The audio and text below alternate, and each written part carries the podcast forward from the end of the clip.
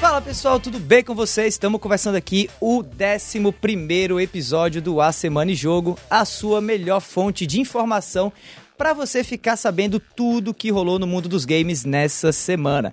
Aqui quem fala com vocês é o arroba Davi do Bacon e comigo hoje sempre a gente tem o Felipe Lins. Ô pessoal, tudo bom? E não temos o Caio essa semana, fica pra semana que vem, beleza? Fica ligado que no episódio de hoje a gente vai ter. Seguindo a modinha, BGS é o mais novo evento a perder a PlayStation como participante. O casting da série de The Last of Us da HBO começa a ganhar vida com uma atriz famosa pedindo para ser a Ellie da adaptação. Ex-funcionário da Sony soltou no meio da sala e saiu correndo que o novo Xbox pegou de surpresa os responsáveis pelo PlayStation 5. E falando em PlayStation, uma novidade que tem ao mesmo tempo tudo e nada a ver com a marca vem por aí. Aguardem, essas são as principais manchetes do programa de hoje, mas antes de cair de cabeça nas notícias, se liga aí do nosso novo grupo do Telegram. Para entrar nele, basta visitar o endereço t.me barra ASJ Amigos. Vou repetir, t.me barra ASJ amigos. Quem faz parte desse grupo pode mexer na pauta dos episódios do cast, conversar diretamente com a gente que faz o A Semana em Jogo acontecer e ainda concorrer a códigos de jogos que a gente for conseguindo com os nossos parceiros do mercado. Inclusive, muito provavelmente aí até o final desse mês a gente vai ter um código de um jogo super da hora que tá chegando semana que vem para sortear lá no grupo. Não vou dar mais detalhes, mas fica ligado aí que vocês vão gostar muito, especialmente se vocês curtirem retro games. De novo, anota aí o link t.me barra Amigos. Tendo feito aí o jabá do nosso grupo do Telegram, meu caro Lee, como é que foi a sua semana? Uma semana de intensa jogatina. Eu terminei um jogo chamado Red, que saiu do ano passado, R-A-D. Red, tava jogando ele no Switch. Estou me preparando para começar o Trials of Mana e estive ocupado bastante essa semana, tanto editando podcasts, aqui o da Semana em Jogo, de outros que eu também faço, e jogando, ainda jogando o Final Fantasy VII Remake. Não zerou ainda? Ainda não, ainda não. Tá em que, qual capítulo? No capítulo 15, acho que são 17. E tá jogando Alan uhum. Wake, que é um dos jogos, que é o jogo do mês passado do clube de jogos do Backlog Game Club. Além de tá buscando ainda um tempinho esse mês para jogar o jogo desse mês, que é o Undertale. Então eu tô com a semana aí bem cheia mesmo de jogos. Massa, massa, massa, massa. Nós também podemos testar o Get the Out, né? Jogamos eu e você. Uhum e mais um colega, é. o Guilherme. Um abraço aí pro Guilherme. E foi um, uma surpresa bem agradável. Gostei bastante do jogo, não, não conhecia, mas achei ele muito bom, apesar de ser ainda bem inicial como Early Access, né? Bem Early Access, né? Pois é. Uhum. é. E muito difícil, né? bem difícil mesmo. É, pois é, pois é. é eu acho que Get a Fuck Out foi um dos pontos altos da semana para mim. Foi muito legal ter jogado com, com você e com o Guilherme também lá. É, apesar de que eu queria ter jogado com o time completo, né? O jogo, ele é um co-op para quatro jogadores, então a gente sofreu muito para poder jogar com três. Imagine quem joga com dois jogadores ou até quem joga sozinho. Pelo visto, o jogo permite você fazer isso, mas é, eu recebi um código de Early Access. Na verdade, eu recebi um e-mail de acesso antecipado e nesse e-mail vieram quatro códigos, exatamente porque os desenvolvedores do jogo acreditam que esse jogo só deve ser jogado assim para valer mesmo ou para você ter um aproveitamento máximo com ele com quatro jogadores. E para quem não sabe, o Get the Fuck Out ou o GTFO, que é a sigla do jogo, ele é dos mesmos criadores de Payday, né? Que foi aí uma franquia de jogos é, cooperativos, né? De assalto a banco e tal. Muito, muito, muito legal da geração passada, dessa também. E aí os caras estão agora entrando no gênero dos, uh, do gênero dos, dos survivors de sobrevivência com o Get the Fuck Out. Eu também tive a oportunidade essa semana de jogar o Trials of Mana, também recebi antecipado, inclusive vai estar saindo o episódio do Vale a Pena Jogar de Trials of Mana, em que eu tentei aí chegar pelo menos o mais perto possível do jogo, não acho que vou conseguir zerar ele, né? Tô meio que tentando e tal, mas é um RPG, como todo RPG, um tanto quanto denso, um tanto, tanto quanto longo, mas eu tô me divertindo bastante, bastante, bastante, assim como eu também me diverti essa semana gravando e publicando outro cast também de Dandara Trials of Fear Edition, hum, que é um indie brasileiro do bom. Long Hatch House, que é um estúdio de desenvolvimento de Belo Horizonte, Minas Gerais. Muito bacana, eu recebi o contato dos caras via assessoria. Os caras me deram o código do jogo, eu testei. Gostei muito, muito, muito, muito mesmo. Não cheguei a zerar o jogo, mas eu fiquei muito feliz por saber ou por conhecer Dandara. Já tinha conhecido, porque é um jogo de 2018, mas eu tô, foi legal perceber, conferir a evolução do game e saber também que um jogo brasileiro está recebendo suporte mesmo dois anos aí depois dele ter sido feito. Como acontece com alguns outros, mas eu acho que a cena brasileira nesse grau aí de sucesso e de qualidade ainda é um pouco incipiente, né? Ainda tem poucos exemplos. Então, se você aí tá ouvindo e viu, já que o jogo tá em todo que é canto, né? Tudo que é buraco. Se você viu Dandara por aí, saiba que é um dev brasileiro, na verdade é um conjunto de devs brasileiros muito legais que tá fazendo esse game. Então, se você se importa em dar essa aquecida, essa valorizada na cena brasileira, fica ligado em Dandara Trials of Fear Edition, que é um jogo legal pra você, beleza? Dito tudo isso, tendo feito esse resgate da semana, bora nessa pro primeiro bloco de notícias do A Semana em Jogo que a gente tá trazendo aqui.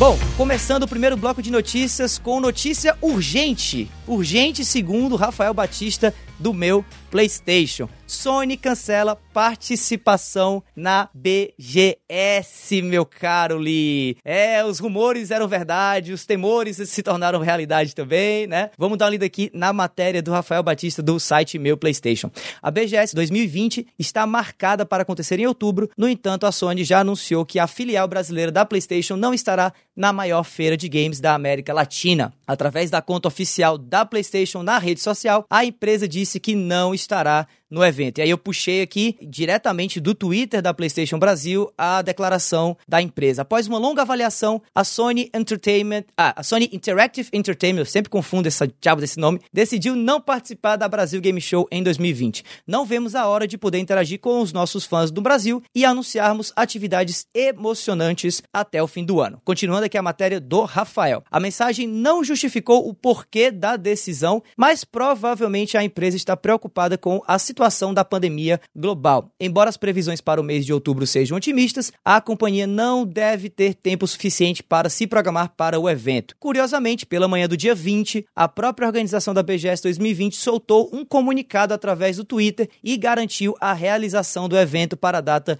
estipulada. Os organizadores disseram estar atentos à situação da pandemia no Brasil, mas não havia intenção de adiar ou cancelar a feira. E aí você pode dar uma olhada lá no Twitter do pessoal da Brasil Game Show ou Instagram para ler a declaração completa. Mas na verdade eu vou trazer aqui para vocês não a declaração oficial, que é um texto tanto quanto longo, mas sim a resposta que a Brasil Game Show, que é a conta oficial do evento, fez ao Criseba, né? Nosso recém-convidado aí do A Semana em Jogo, né? O cara que trabalha lá junto com o pessoal da Xbox Brasil e tal, né? Ele, ele colocando no Twitter, eu, ele botou assim um gifzinho de alguém torcendo muito, né? E, e escreveu: Eu lendo essa notícia da Gamescom cancelada e torcendo para ter Brasil Game Show esse ano, já que a Gamescom, né? Para quem não sabe, o maior evento de games da Europa foi cancelado, né? E aí, logo no mesmo dia, assim, que aconteceu essa parada da, da PlayStation, a Brasil Game Show foi e disse: Estamos de olho na situação do coronavírus por aqui, mas não existe nenhuma intenção de adiarmos ou cancelarmos a BGS 2020 em outubro. Continuamos trabalhando com força total para fazer a melhor Brasil Game Show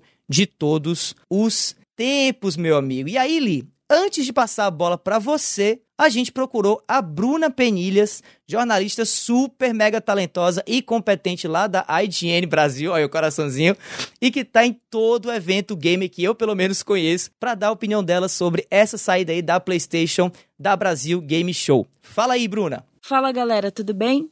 Aqui é a Bruna Penilhas, editora assistente do IGN Brasil. Muito obrigada pelo convite. Eu acho que a ausência da PlayStation na BGS 2020 é muito significativa e faz sentido, porque a gente ainda não sabe como que vai ser essa pandemia do COVID-19 nos próximos meses do ano. A ideia é que até o final do ano a vida volte ao normal, mas a gente ainda não tem certeza do que vai acontecer. Então, assim, alugar um terreno, alugar o espaço para estar tá na BGS 2020 não é barato, isso a gente já sabe. É muito caro. E o stand da PlayStation PlayStation e da Microsoft são sempre muito gigantes e são os principais do, do evento, né?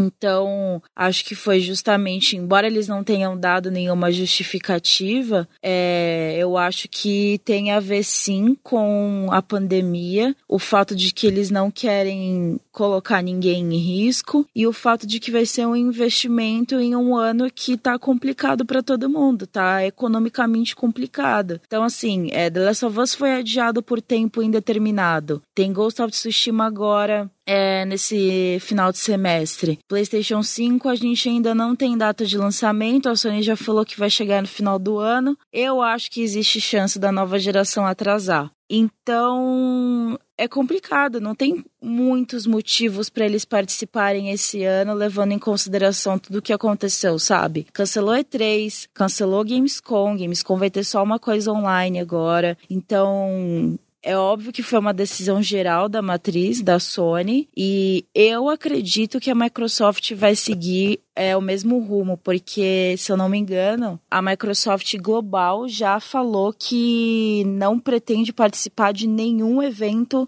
no mundo inteiro, assim, e a BGS está dentro disso. Então, óbvio, faria muito sentido para a Microsoft participar sozinha e ter todo o destaque. Mas se tá economicamente complicado para todo mundo, todas essas coisas que eu falei da ausência da Sony, da PlayStation na BGS também se encaixam para a Microsoft. Não sei se seria muito inteligente investir tanto num evento que talvez as pessoas deixem de ir mesmo. A gente não sabe se vai ter games para jogar. É, eu, por exemplo, se tiver, eu vou ter que ir pelo trabalho, mas eu vou ter muito receio de estar tá lá, entendeu? É um evento muito cheio que a gente tem contato com muita gente em um local gigante, porém fechado. Então, sim, mesmo no final do ano ainda vai existir receio de estar tá nesses lugares de aglomeração. Então, não sei. Na real, eu acho que daqui a alguns dias, algumas semanas, possível que a gente venha escutar o, eh, sobre o cancelamento da BGS também. A organização ainda não largou o osso, mas eu acho que seria a coisa mais sensata se fazer, levando em consideração tudo que aconteceu. Mas vamos ver, né? É uma pena que tudo isso esteja acontecendo. Espero que as coisas é, melhorem no próximo ano. Força para todos nós. Beijão.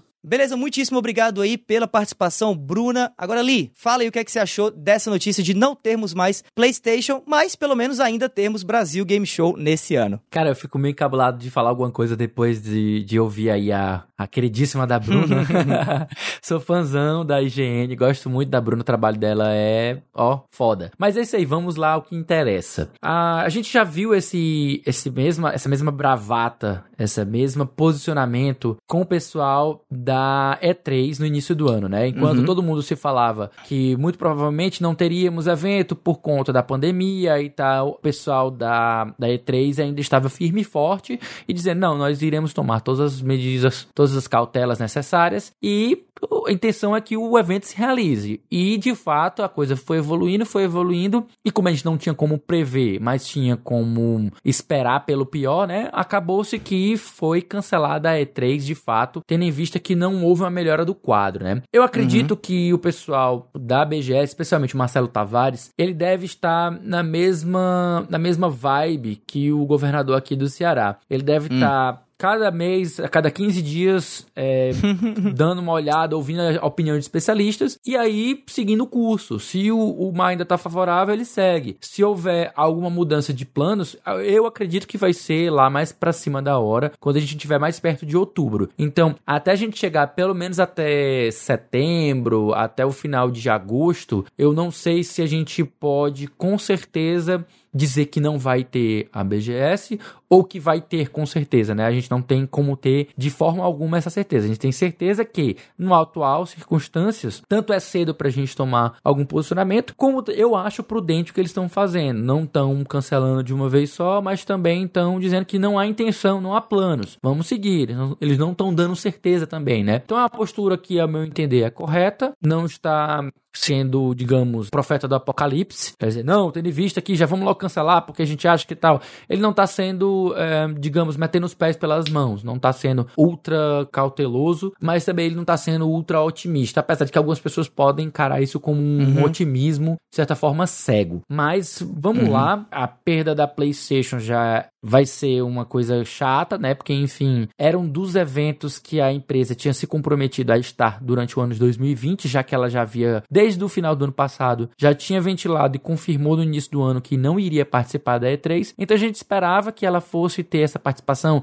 na TGS, na Gamescom, na Paris Game Week, na PAX, também agora na BGS e já em setembro, né, da, da, falta tanto tempo, em outubro, na verdade, né, ela já avisou uhum. que em outubro não estará no evento, tendo em vista a, a crise da pandemia, né, então ao mesmo tempo, a gente já sabe, tipo, porra, o PlayStation já tá tomando suas precauções. Será que outras empresas vão entrar, vão subir nesse vagão também, nesse trem e cancelar também sua participação? Se isso acontecer, vai ser a mesma coisa. E3, o retorno. Vai ser E3 2, o retorno. Mesmo caso uhum. que aconteceu. É, eu acho assim, eu costumo entender que a prudência em alguns casos, ela é amiga da teimosia. Entendeu? Assim, é, é, acho que é algo que está acontecendo no cenário global, não é só no Brasil, é que tudo está sendo cancelado, né? Tudo, tudo, tudo, tudo. De filme a jogo, a evento e por aí vai, né? Então a gente teve a E3, teve a Gamescom, teve a GDC,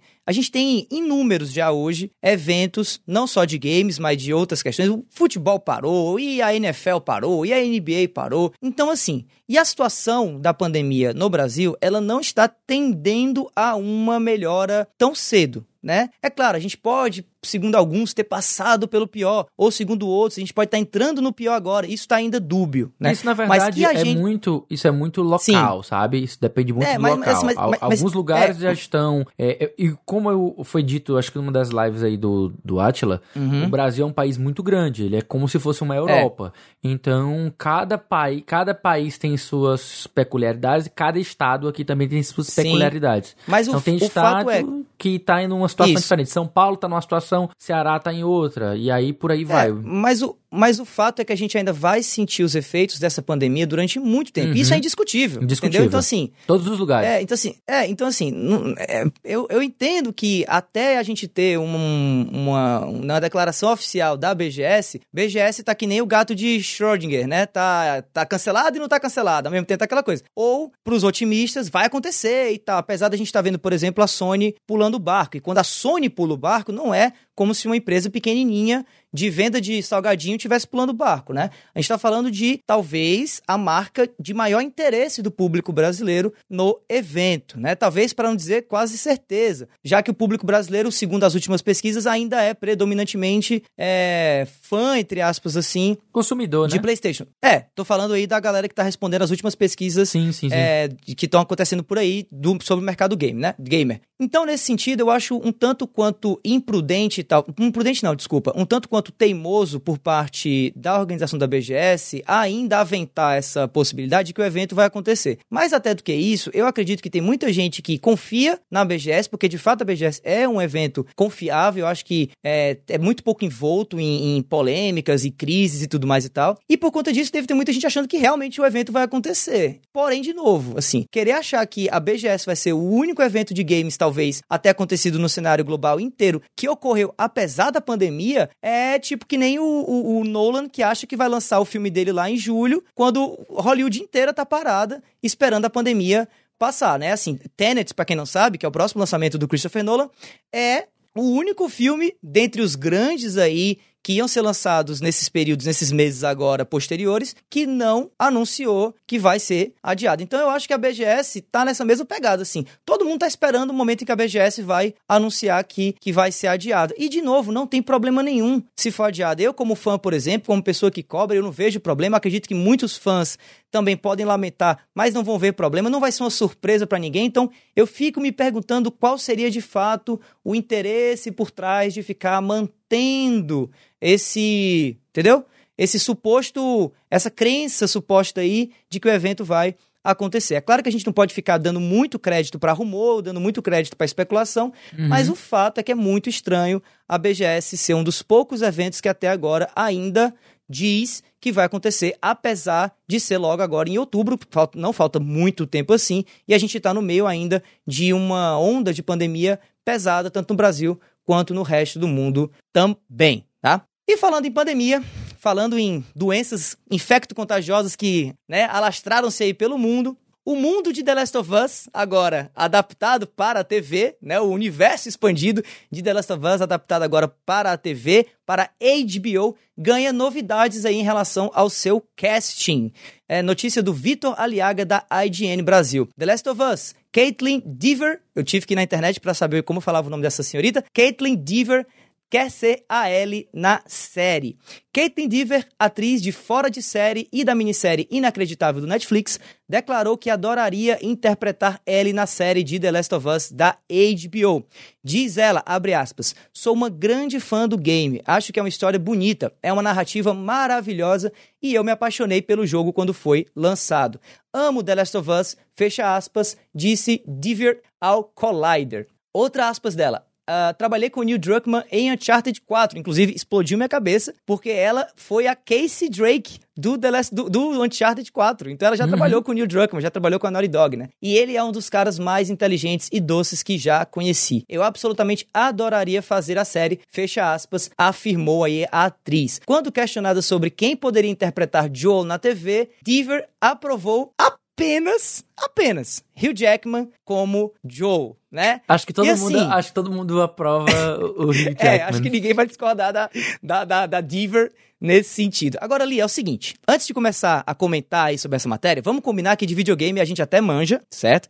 Verdade. Mas que de série a gente não sabe tanto assim, não, tá? Eu posso considerar a gente dois nubão aí, mais ou menos, até porque a gente não, não, não foca tanto não nisso. Não sou né? mais viciado em séries, não. Até gosto, mas então, não sou mais, o mais nubão. absurdo, né? Nubão, nubão, nubão de Netflix. Mas, Lee, diga lá, meu caro, o que é que você acha de Caitlin Deaver, né? A nossa Cassie Drake interpretando a Ellie na série de The Last of Us da HBO. Bem, assim, eu acho interessante você ter a contratação de atores que já têm um know-how, né? Já tem uma certa experiência com a atuação dentro de jogos, né? Então, tipo, ela já tendo trabalhado com o pessoal da Naughty Dog, já tem essa proximidade com os diretores, com os integrantes da empresa e tendo esse, essa experiência como uma atriz de voice-over, né? No caso do, uhum. do Uncharted 4, já é um ponto muito positivo para ela ter essa dinâmica Demais. de trabalho com o pessoal para fazer a série, né? Eu, te, eu tenho que ser sincero, tipo, eu não sou o maior entusiasta de The Last of Us. Eu gostei bastante do jogo, mas gostei. Tipo assim, eu não sou aquele, meu Deus, é o melhor jogo que eu já joguei. Oh, meu Deus, esse jogo é perfeito, não sei o que. Eu achei um jogo bacana. Tipo, eu não sou o maior fã de zumbis, de coisas burras que fazem besteira na nossa frente e nos perseguem. Então, eu gostei do jogo, não fui assim o maior fã, não, não virei fanboy, mas é um jogo uhum. competente, uhum. né? Tem uma história bastante bacana pro mundo dos uhum. jogos. É algo que chama atenção, é um destaque sem fa de fato, né? Sem uhum. dúvidas. E ao lado de outros jogos, uh, eu acho que talvez não seja, eu não, não colocaria como a minha principal escolha, minha principal pra virar expectativa para virar série, exatamente. Meu pai eterno. Eu colocaria, por exemplo, algo como Metal Gear, que talvez acho que hum. funcionasse muito bacana para ver algo nesse sentido. Apesar de que uhum. já existem muitas similaridades com, sei lá, com 007, com 24 horas, É, sabe? Metal Gear vai virar filme, né? Também, é, tem isso. Ele já tem algo, já, já, já tem meio caminho andado porque ele já é baseado em filmes tipo 007, então já tem uhum. meio que já tem essa, essa pegada, né? Mas uhum. assim, eu acho que o The Last of Us, ele vai ser muito feliz se ele fizer a expansão do universo, né? Não se concentrar na história do jogo, mas sim ele fizer uma expansão de transmídia, que ele conta outras histórias, expandir o universo pra gente entender é. melhor esse universo. Então vai ser algo bastante feliz se for nesse sentido. Se for só uma adaptação do jogo, eu já acho que a gente não ganha muita coisa coisa, não, porque o jogo tá uhum. lá, você pode rejogar o jogo, ele é maravilhoso, tem a parte jogável. Ah, quem não, ah, não quero jogar, assiste pelo YouTube alguém jogando, que dá na mesma. E uhum. ver só a adaptação nu e crua, pra mim não é grande vantagem, não. Então eu, eu tô uhum. na expectativa que vai fazer essa expansão e que pode vir a ser algo realmente muito bom de expandir esse universo e trazer essa coisa mais fora do que a gente já sabe, uhum. né? Em vez de chover no molhado. Tá. É, eu concordo plenamente com essa ideia de que a série de The Last of Us não deveria recontar a história da Ellie e do Joe, caso esse seja o interesse aí do Neil Druckmann e dos showrunners da série, né? Eu não acho, porque de fato, os, os games hoje já chegaram num certo patamar de qualidade de contação, de storytelling, em que servem já por si só como mídias tão competentes quanto o cinema, na minha opinião, para contar boas histórias de maneira dramática, como é o caso de The Last of Us. E um dos maiores exemplos disso é exatamente The Last of Us, né? Então eu acho inclusive curioso a necessidade de uma série como essa ter uma, uma adaptação sendo talvez uma uma, uma né, um, digamos assim, uma tentativa de recontar a história usando atores, né, e não e atores entre aspas, né? Usando pessoas de carne e osso e não usando voice actors, né? Não diminuindo de maneira nenhuma o trabalho do voice actor, mas só dizendo que quem tá lá no videogame é um, um, um, modelo digital do voice actor, enquanto quem tá na série seria de fato o ator lá sendo gravado com carne e osso. Então, eu acho que The Last of Us adaptado para a série deveria ganhar, na verdade, tons de expansão de mundo, como você mesmo disse. Acho corretíssimo. E talvez se a Ellie aparecer, que ela aparecesse como uma personagem secundária, né? O próprio Joe, talvez, como personagens que andam aí tangencialmente à história que vai estar sendo contada na série, né? Não sei. Eu acho que, inclusive, esse foi um erro muito grande que The Walking Dead cometeu em trazer uma tentativa de recontar a história da revista em quadrinho, quando a revista em quadrinho lá do Robert Kirkman, né? Era muito bem contada, era muito bem feita né? Assim, o, todo, toda a conjuntura da, da comic era fantástica. Então, trazer pra série a mesma história acabou mais gerando, na minha opinião, decepções do que elogios aí e tal. Mas aí Mas é questão de tem, gosto. A gente tem o caso também, também, do The Witcher, né? Em contrapartida, também. que o The Witcher, não só ele tá trazendo uma versão dos acontecimentos do, do, baseado nos livros, né? Nem diretamente nos jogos, é baseado Sim. nos livros. E aí ele fez um sucesso tão absurdo que fez ter um salto absurdo de vendas do próprio jogo, né? Então, Não, mas tipo, aí retroalimentou. Tá, mas, tá.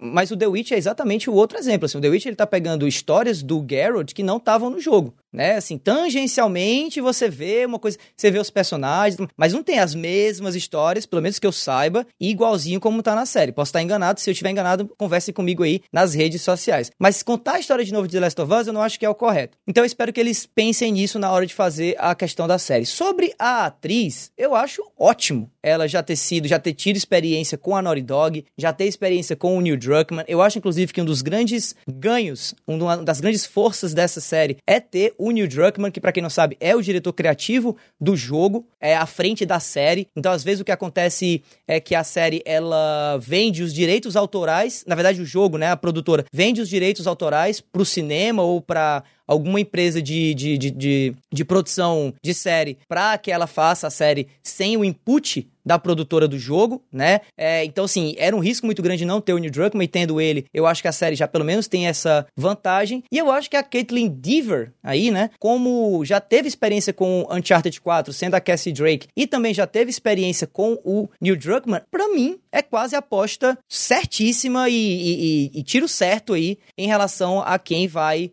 ser a Ellie na série. Quem vai ser o Joel, eu já não sei. Eu acharia sensacional se fosse o Hugh Jackman. Não acho que ele toparia, até porque eu acho que o, o papel dele lá em Logan que foi muito icônico, né? Uh, e que foi a despedida dele de Wolverine, né? Do personagem. É muito parecido com o Joe, né? E a relação dele com a X-23, né? Na, no filme. Também é muito similar a relação do Joe com a é. Ellie, então não sei se, se é ele verdade. pensa em confundir. Mas, ao mesmo tempo, a boa notícia é que o Hugh Jackman não vai voltar como Wolverine, de fato. Recentemente ele deu, inclusive, uma, uma reportagem dizendo que se fosse alguns anos atrás essa compra da, da Fox pela Disney, ele teria se empolgado para fazer mais papéis como Wolverine, mas dessa dessa vez, mais papéis, mais filmes, né? Como Wolverine. Mas dessa vez já passou o tempo. E aí, quem sabe, né, numa, numa ociosidade aí, num ócio produtivo, o tio Jackman não aceite o convite da HBO, que é, né, uma produtora de séries aí muitíssimo renomada, para fazer o Joe na série de The Last of Us. Eu, eu acredito, eu acredito. Mas também acho que essa fala aqui da Caitlyn deixou a gente sonhar. Então, é. então me deixa sonhar, me deixa sonhar.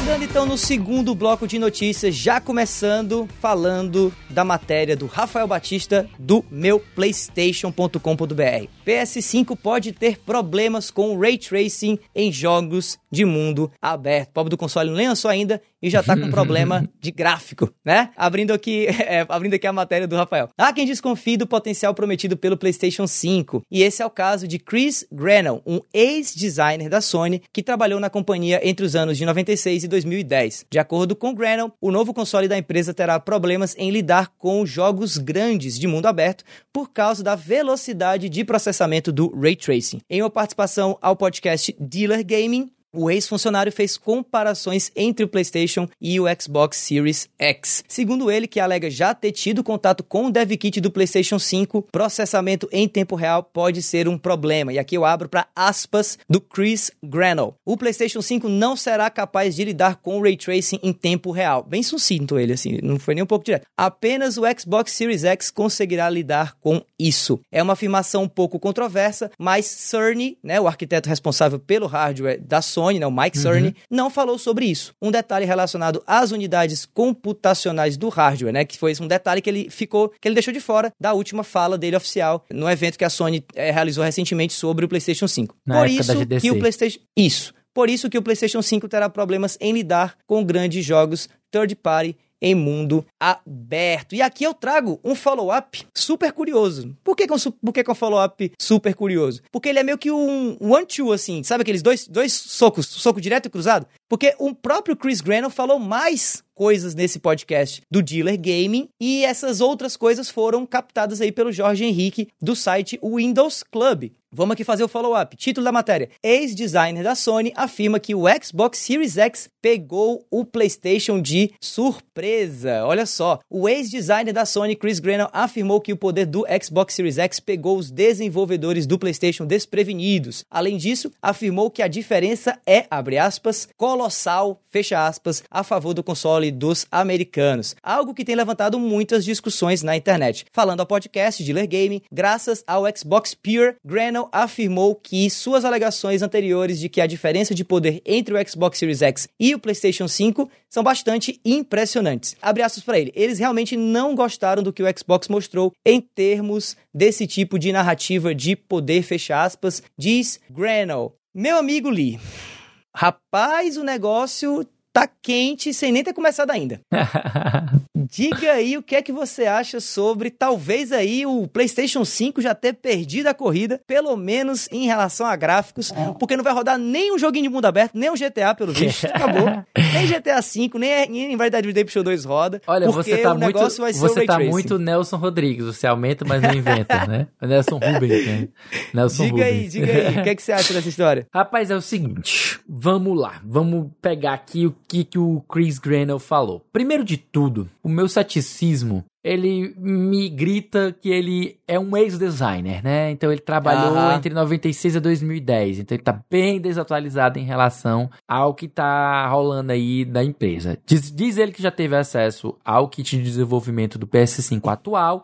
Então, Mas conta, não tem como verificar. Não tem como verificar, né? E, segundo ele, ele ouviu dos ex-colegas, né, do pessoal que é desenvolvedor do PlayStation, dizendo que eles estão amuados, vamos colocar o termo bem cearense aqui, estão amuados, amuados. com essa notícia e com essa revelação da Xbox Series X, pois o console seria extremamente superior, né? Uhum. E teria ficado um gosto amargo na boca deles. E ele ainda diz mais, eu acho que não, não foi, não, não tá colocado na notícia, mas eu ouvi, eu cheguei, quando eu vi essa notícia saindo, eu fui lá pegar para ouvir uns 20 minutos finais do podcast, em que ele solta lá, ele verbaliza e solta o veneno dele. Na uhum. minha opinião, ele tá sendo uh, leviano para começar e sensacionalista, no mínimo, assim, por baixo, sabe? Uhum. Porque eu já disse isso e volto a repetir. Eu não acredito que uma diferença de 2 teraflops sei lá, o formato, a forma com que vai operar os, os novos videogames vai ser um negócio tão absurdo, colossal, como ele diz. Para mim, o que, que é, é, colossal? É você comparar um Xbox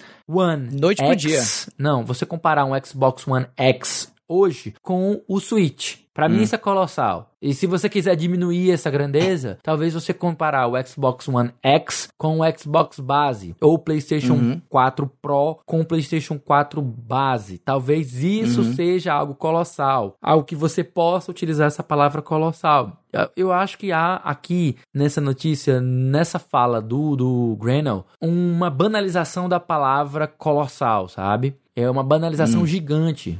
Quem jogou, quem é fã do PlayStation já jogou Shadow of the Colossus, então a gente sabe o que que é você se sentir pequeno perante um negócio gigantesco. Ele colocar a diferença do PlayStation 5, que tem suas próprias, seus próprios méritos, que a gente já debateu isso aqui em, em episódios anteriores, dizer que isso é algo colossal, pra mim Uhum. é, é- é criar, é alimentar a De guerra, né? né? O, o console war. Pra mim não, não tem, não tem base um negócio desse, sabe? É. Por mais que, que o Xbox Series X seja mais poderoso, eu acredito nisso. E pelo que eu li sobre, eu acredito sim que ele vai ser mais poderoso, independente da velocidade do, do de leitura, né, da, desse novo SSD aí, que é o dobro da velocidade que vai sair pro PlayStation 5. Eu ainda acho que o dobro de velocidade de leitura ainda não significa que isso será processado né, pela CPU e pela GPU na mesma velocidade. Até porque a gente está falando aí do- do- da parte é, eu leio os dados mais rápido, tudo bem. Uhum. Mas quem vai processar isso é outra unidade. E se essas outras duas unidades, no caso a GPU e a CPU, se elas duas são mais fortes no Xbox Series X, então o desempenho inevitavelmente ou de alguma certa forma vai acabar sendo melhor, superior nessa plataforma. Sim. Então fica aí o meu desgosto, né, o meu repúdio por esse tipo de papo, é trash talk total. Nota de repúdio Nota de, de repúdio, Chris velho. Para o Chris Grenell, eu É. acho isso algo extremamente repudiante. Essa história de ficar jogando é, Flame War em cima de especulações. A gente Sim, não tem os, os consoles ainda lado a lado pra gente dizer quem que vai ser o melhor. Eu Uhum. Aposto que o Xbox Series X vai ser mais forte, mais poderoso. Mas colossal, impressionantemente muito maior. Eu acho isso já uma esticada de baladeira, É. sabe? É, isso não é uma. Não chega nem a ser uma aposta, né? É uma constatação. Se você compara os É mesmo, porque a gente não sabe nota. como é que vai ser a otimização de cada mas- um, né? hum, Tem- Eu sei, mas, mas em, termos, em termos práticos, em termos práticos, ele é mais potente. Porque os termos práticos que a gente tem hoje é a comparação do hardware. De números, E o né? hardware é mais potente. É, o hardware é mais... Hoje ele é mais potente. Amanhã a gente vê a otimização e amanhã a, a- a casa pode virar, né? A casa pode né, cair. A Melhor, mesa, pode virar. e a casa cair. Mesa, casa, imóveis. É, a, a mesa pode virar, né, com- contra o, o Xbox a favor do PlayStation. Coisa que eu acho muito difícil. Eu acho que realmente o game do PlayStation nessa geração vai ser apostar 200% nos exclusivos. E nesse sentido, eu acredito que um SSD duas vezes mais rápido, sem precedentes aparentemente na indústria, como vem sendo dito e tudo mais, e que pelo que foi dito, não é teoria minha, pelo que foi dito, vai criar eh, experiências únicas no PlayStation 5 em comparação com o Xbox, ele vai ser a principal arma do PlayStation 5. Não vai ser gráfico e não vai ser esse potencial robusto aí pesadão que o Xbox Series X aparentemente vai trazer, certo? Então, dito isso, seria muito interessante a gente inclusive olhar as duas empresas nessa próxima geração olhando para cantos completamente diferentes. A Sony querendo criar experiências eh, do nível de PlayStation e Xbox cada vez mais diferentes, talvez até tentando ser um pouco Nintendo nesse sentido, né? Criando eh, jogos únicos que só vão existir no PlayStation. E a Microsoft tentando talvez ser uma, uma solução ideal para tudo, né? Seja para jogo indie, seja para jogo na nuvem com xCloud, seja para jogo bem feito, e inclusive seja para console barato, né? E aqui eu queria trazer até uma notícia que a gente não trouxe, porque não é notícia, de fato é rumor, rumor do rumor, de que o Xbox Lockhart, né? Que vai ser o, o modelo que, estão, que está sendo é, é, feito rumores aí de que vai ser anunciado daqui a pouco tempo com E o nome Xbox. fortes, viu? Sim, sim. Xbox Series S, né? Vai ser talvez aí o primo mais fraquinho do Xbox One X. E esse primo mais fraquinho, segundo rumores, vai trazer até menos teraflops, que é hoje a marcação de potência que está sendo utilizada para aferir gráficos aí nesse, nessas, nesses consoles. Vai trazer menos teraflops que o próprio Xbox One X, né? O mais potente atual dessa geração. E é claro, né, mudam-se vários aspectos, porque a gente está falando de geração nova, é outro console e tal, mas Novas esse vai ser um console... né?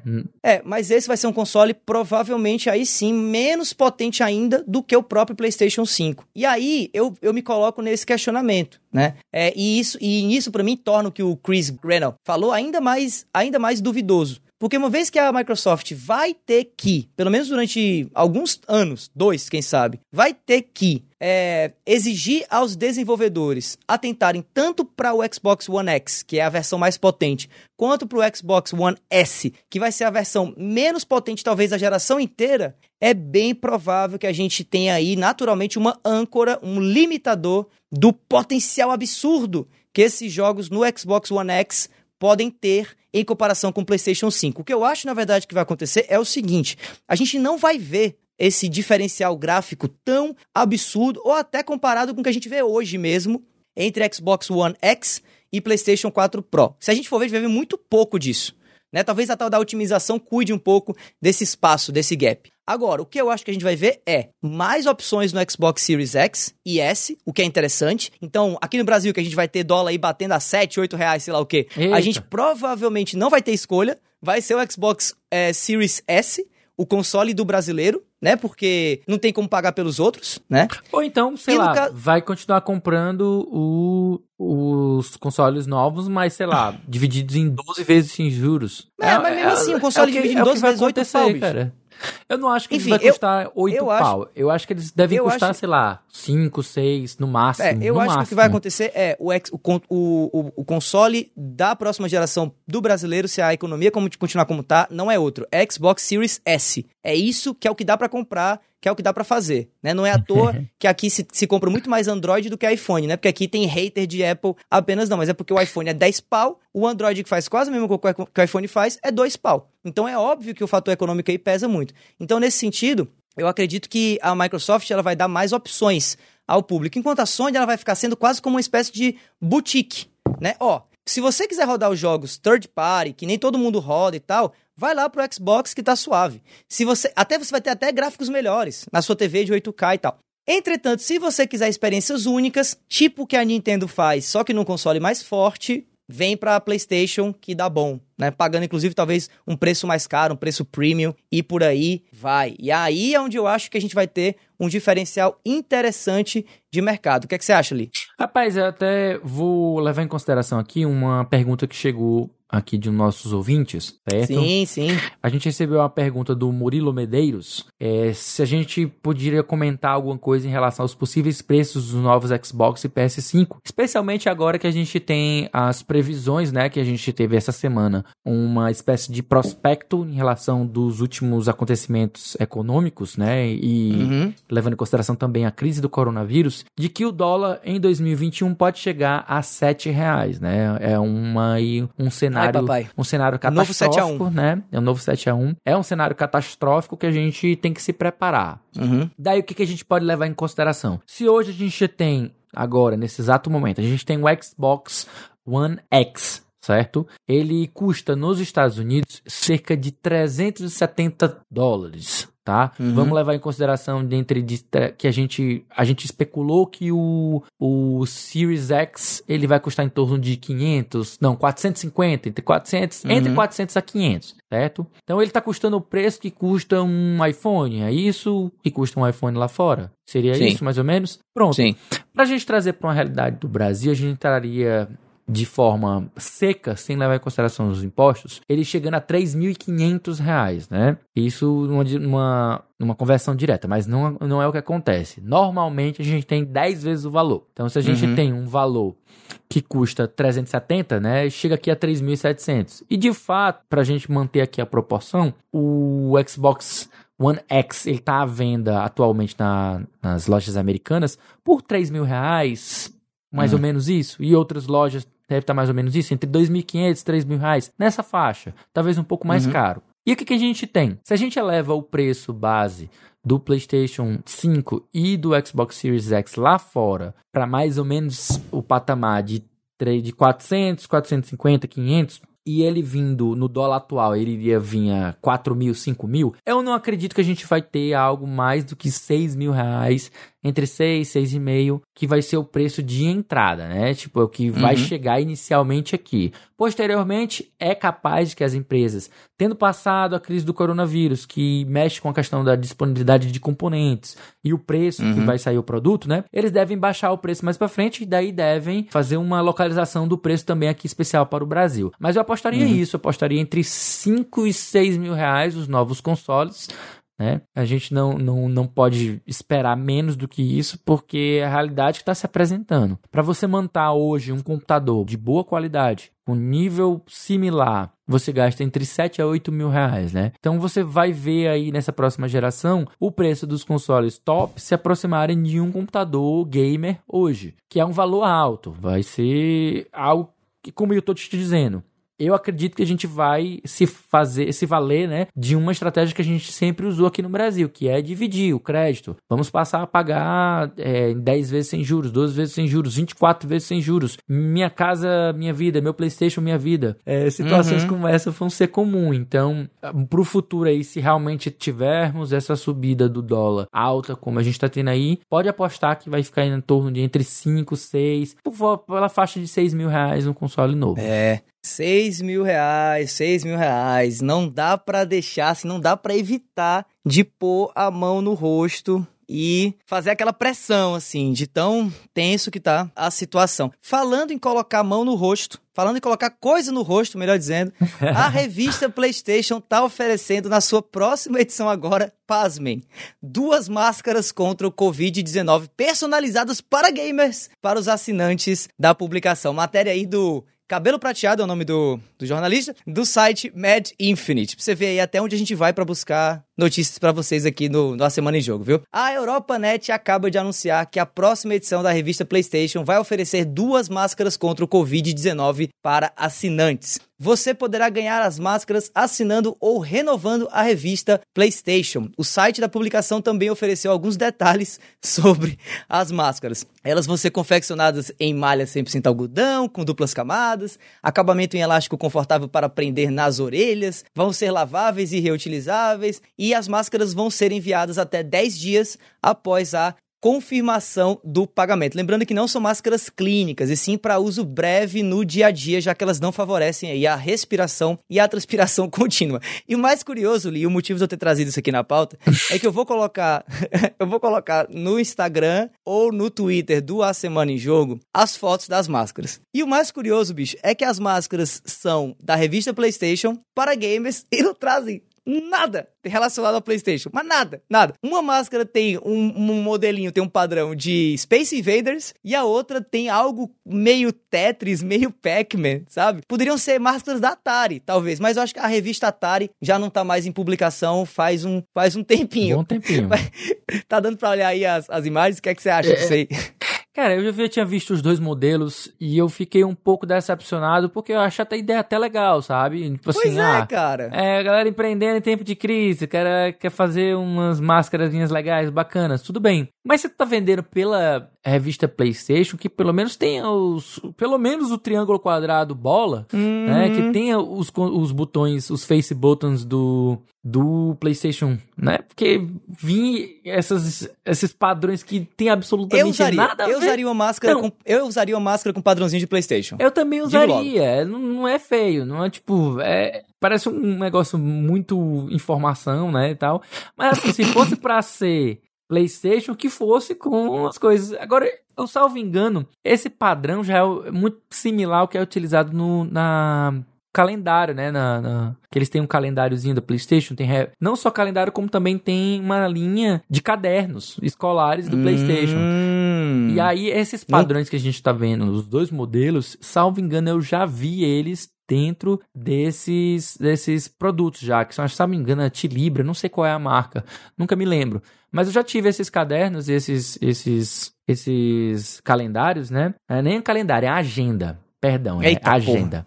agenda. E aí eles têm esses padrões, mas ainda acho que era mais bonito, seria mais bonito se fosse de hum. fato com o triângulo X, o quadrado e o bola, né? É, seria muito mais. Se eu tenho uma tatuagem disso, com certeza eu usaria a máscarazinha de boa. Eu também usaria, eu também usaria. E assim, se você que tá ouvindo a gente agora tiver interesse em conseguir essas máscaras aí, dá uma olhada lá no nosso Twitter, no nosso Instagram para dar uma olhada na foto. E se você quiser, vai lá no site da EuropaNet ou no site da revista PlayStation, garantir a sua através aí do, do registro do pagamento da mensalidade da revista. Mas mesmo assim, se você comprar né, a revista para receber as máscaras, elas vão demorar aí mais ou menos 10 dias para chegar, segundo a notícia aqui do nosso querido jornalista. Mas, Li, 10 dias é muito tempo, cara. Se eu quiser saber o que vai acontecer amanhã, ou melhor até, o que vai acontecer semana que vem, tipo, os jogos que vão chegar na semana que vem, o que, é que eu faço? Aí, meu amigo, você se liga na listagem com os lançamentos da semana que vem, que a gente da Semana em Jogo sempre traz para você.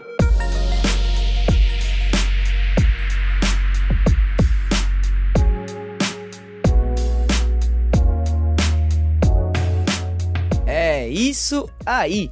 Pra semana de abril do, da semana que vem, né? 27 de abril para 3 de maio, a gente vai ter Gears Tactics saindo para o PC dia 28 de abril, inclusive automaticamente já automaticamente no Game Pass, cara, já tá pago. Exatamente, tá exatamente. Pago. exatamente. Vai ter inclusive review minha sobre esse jogo na semana que vem. A gente também tem Moving Out dia 28 de abril saindo para Play, PS4, Xbox One, PC e Nintendo Switch. O Moving Out foi, também... foi mencionado pelo Caio no episódio passado, foi retrasado, sim, acho que não é retrasado, falando que ele é dos mesmos, tava engano dos mesmos produtores do Overcooked. Então, Acho que sim. promessa de ser um jogo bem divertido para jogar de, de multiplayer. Legal. Sakura Wars, dia 28 de abril também, saindo para PlayStation 4, jogo de action RPG. SnowRunner, né? um jogo de Isso, um jogo de corrida, SnowRunner saindo para PlayStation 4, Xbox One e PC. Call of Duty Modern Warfare 2 Campaign Remaster, ou seja, o remaster da campanha de Modern Warfare 2 saindo dia 30 de abril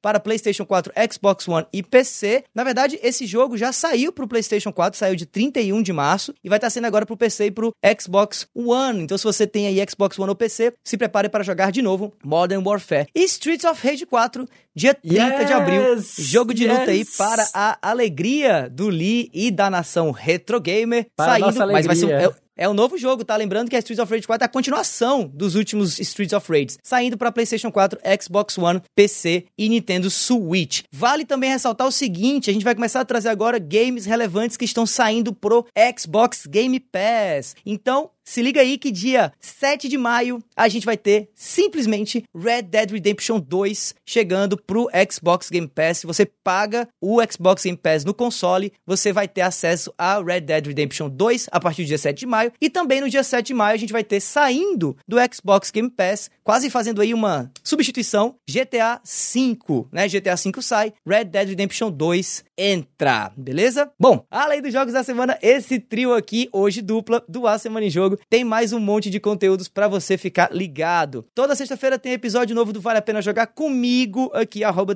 Bacon, trazendo uma review de um jogo que eu acabei de zerar. Diariamente, o Gaming Drops traz as notícias mais quentes da indústria de jogos, apresentado pelo Caio. Isso, e mensalmente busca lá por Cast Potion no seu agregador de podcasts favoritos para encontrar um papo descontraído e catedrático sobre o mundo dos games.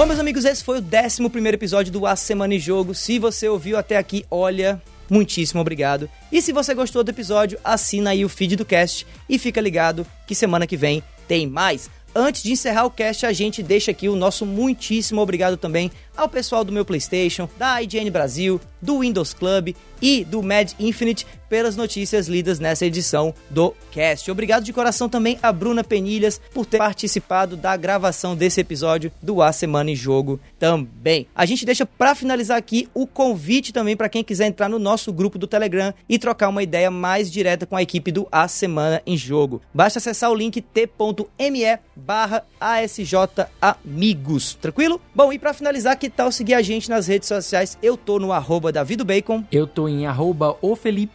E é isso aí. Meu nome é Davi, eu vou ficando por aqui e a gente se vê por aí, pessoal. Valeu, falou, tchau.